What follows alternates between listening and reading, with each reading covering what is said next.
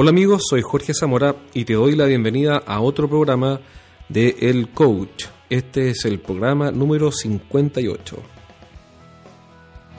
Hoy día voy a hablarles sobre algo que me ha tocado ver recientemente y es sobre cómo enfrentar y cómo resolver los principales problemas de venta de una compañía. Y me refiero a lo siguiente, hace poco tuve la oportunidad de ayudar a una empresa en la que me llamaron porque tenían que reorganizar los incentivos de los vendedores. Entonces la conversación con el director fue más o menos así. Me dijo, mira, necesito que me ayudes a reorganizar o a redefinir las comisiones y los incentivos de los vendedores porque estamos teniendo problemas con la composición de la venta. Entonces me preguntó, antes de partir, me gustaría saber qué tanta experiencia tienes en, este tema, en reorganizar o redefinir las comisiones de los vendedores, en realinear los incentivos. Y tuve que ser honesto y le respondí, mira, muy poca. Entonces me preguntó, pero ¿cómo muy poca? Eh, pero claro, muy poca. Yo no, no sé mucho más que lo que sabe cualquier persona. Eh, lo que sí sé, por ejemplo, es que Em, los incentivos cortos, es decir, de corto plazo, tienen más efecto que los incentivos de largo plazo, por ejemplo, a un año. Otra cosa que sé es que a los vendedores los, los mantienen en una zona de mayor exigencia un bono por cumplimiento de metas o de un bono por cumplimiento de ventas por tramos de venta que una comisión a todo evento por el volumen que vendan. No sé si me explico la diferencia. Y esas son las dos grandes cuestiones que tengo claro y todo el resto me declaro un simple mortal al respecto y no tengo la más mínima idea de cómo optimizar los incentivos para cambiar la fuerza de venta. Y por supuesto que a mi cliente se le cayó el pelo y dijo, pero no, no entiendo nada, se supone que tú eres un experto.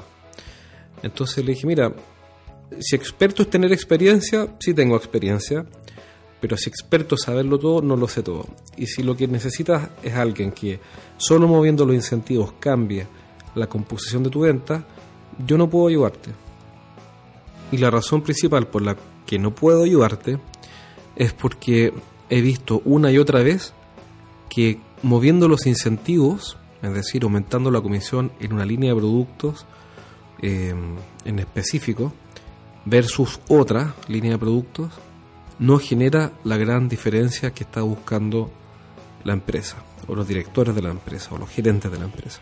Es decir, hay un grupo de vendedores, hay un porcentaje de ellos que sí puede incentivarse, y eso les puede durar un tiempo, yo no puedo decir cuánto tiempo les va a durar, pero he visto desde dos semanas hasta dos meses, pero, pero en general, no porque a un vendedor le mejoremos la comisión, del 3% al 5% en una línea de productos, él va a concentrarse en esa línea que ahora es más rentable. Y las razones son muy simples y te las voy a comentar, en mi opinión, cuáles son, y que son las mismas que les comenté a él.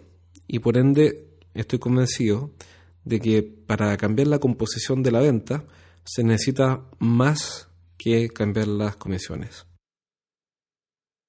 Y la principal razón por la cual un vendedor Em, si bien puede tomar naturalmente incentivos a vender una línea de productos que tiene mayor premio, em, si bien es posible que ocurra, eh, no podría decir que es la medida estructural más efectiva y que más permanente en largo plazo. La principal razón es porque los vendedores, naturalmente, como son seres humanos, lo que hacen es optimizar. ¿Y a qué me refiero con optimizar? A que es lógico, es natural, es humano, que se concentren en vender más aquello o digamos de otra manera, es lógico que se concentren más en vender aquello que venden más rápido y no se concentren en aquello que venden más lento. ¿A qué me refiero con eso? Que si yo fuera vendedor, haría lo mismo. Me concentraría en vender el producto que puedo vender más rápido y me concentraría menos en vender el producto que vendo más lento. Y eso es sumamente racional. Si bien alguien puede decir, bueno, pero eh, no es lógico porque también si tú tienes un premio del 5% en una línea de productos versus el 3% en otra línea de productos, estás cometiendo un error porque podrías cambiar toda tu fuerza o darle por lo menos un 50% de tu esfuerzo en vez del 100% concentrado en un producto que ya dominas y que te pagan el 3, ahora 50% en el producto que te pagan el 3 y 50% del esfuerzo en el producto que te pagan el 5. Y eso suena muy razonable, de hecho es razonable, pero en la práctica los vendedores, ¿qué es lo que tienden a hacer? Tienden a concentrarse en aquello que les permite tener éxito más rápido.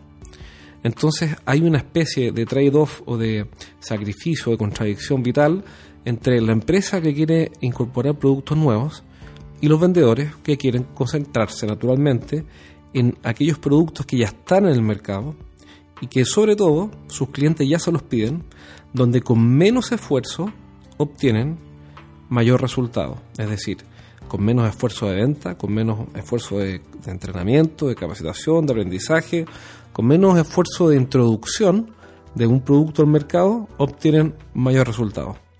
Y eso, mala noticia, es racional. No digo que me guste, no digo que es conveniente, solo digo que es racional. Es básicamente concentrarse en lo que podemos vender más rápido y tener éxito con mayor facilidad.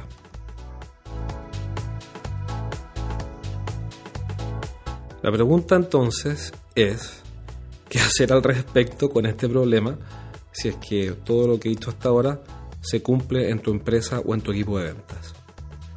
Y la respuesta en realidad es bastante sencilla.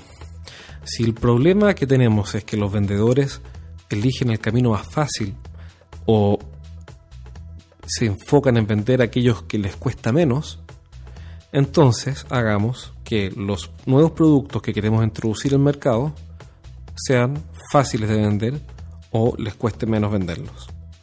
Entonces primero tenemos que eliminar la principal barrera que es que el vendedor perciba que el nuevo producto va a ser difícil de vender. ¿Y qué implica esto? Bueno, ahora ya no es simple porque esto implica un montón de cosas. De partida, tenemos que enseñarle al vendedor a tener éxito con este producto. ¿A qué me refiero con eso? A que muchas empresas lo que hacen es decirle al vendedor, oye, te presento en un PowerPoint, como si fuera una gran cosa, oye, te presento el nuevo producto, este es el producto X, estas son las características, las la característica A, B, C, D, F, G. Aquí está el precio de lista, las fotos, el catálogo, el catálogo. Lo subimos a la página web, este es el brochure. Mucho éxito, esperamos las órdenes. Las órdenes de compra. Y la verdad es que las cosas no funcionan así. ¿Cuál sería el camino correcto? No enseñarle solo el producto, sino que enseñarle a tener éxito vendiendo el producto es decir, darle las claves para vender con éxito el producto, lo que implica, por ejemplo, decirle y mostrarle quién es el cliente ideal para este producto, cuáles son las preguntas que tenemos que formular para levantar la oportunidad con este cliente, cuáles son las objeciones más comunes o los puntos de fricción que van a estar en contra del avance de este negocio, cuáles son nuestros competidores y por qué alguien debería cambiarse de, su situación actual, sea cual sea, en todos los casos, o los principales casos, y por qué debería cambiarse entonces a nuestra solución. ¿Por qué debería hacer algo al respecto? ¿Por qué debería creernos? ¿Y por qué debería actuar ahora versus dilatar una decisión? Entonces, eh, prepararlo en profundidad para tener éxito con esta nueva línea de productos es absolutamente esencial. De otra manera, el vendedor, al sentir que no tiene el control o que no tiene la fortaleza necesaria para poder venderlo, sencillamente no lo va a vender. Entonces, si se tratara de mover los incentivos, sí, está bien. Eh, de hecho, puede funcionar, pero no es suficiente.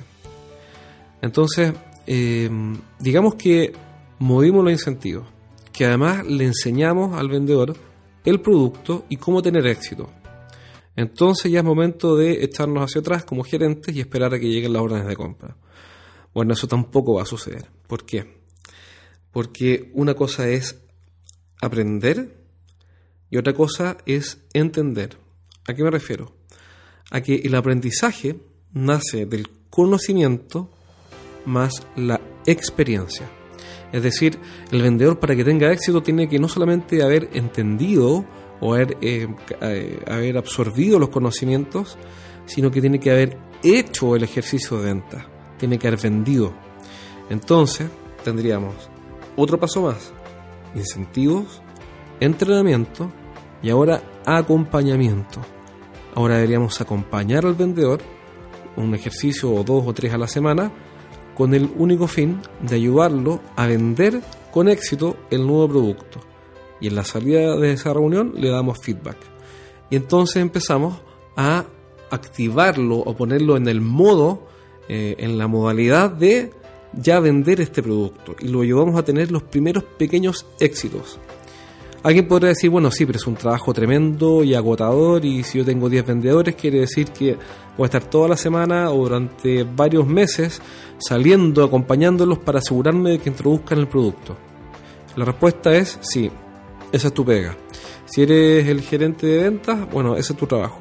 Tu trabajo es hacer que los vendedores efectivamente pasen por la experiencia de vender con éxito un nuevo producto y eso es algo que va muchísimo más allá que sencillamente cambiar los incentivos que, dicho de paso, puede funcionar, pero no es estructural. En un próximo episodio vamos a ver qué otros elementos podemos agregar para asegurar que un vendedor o un equipo de ventas introduzca los productos que la empresa necesita y no se queden solamente vendiendo los productos de siempre. Espero verlos pronto en un próximo programa. Recuerden que en estrategiasdeventa.com tenemos un montón de información disponible, un blog con decenas de artículos sobre ventas, artículos muy técnicos y otros bien básicos eh, sobre cómo aumentar las ventas, además de eh, que te puedes registrar en, nuestro newsletter y recibir un email cada 10 días con información valiosa. Espero verte pronto y también último aviso, acuérdate que el libro Los siete pecados de los ejecutivos de venta, cómo vender más dejando de cometer errores, ya está disponible en Amazon y lo puedes comprar directamente desde allá. Un abrazo, soy Jorge Zamora y nos vemos pronto en el capítulo número 59.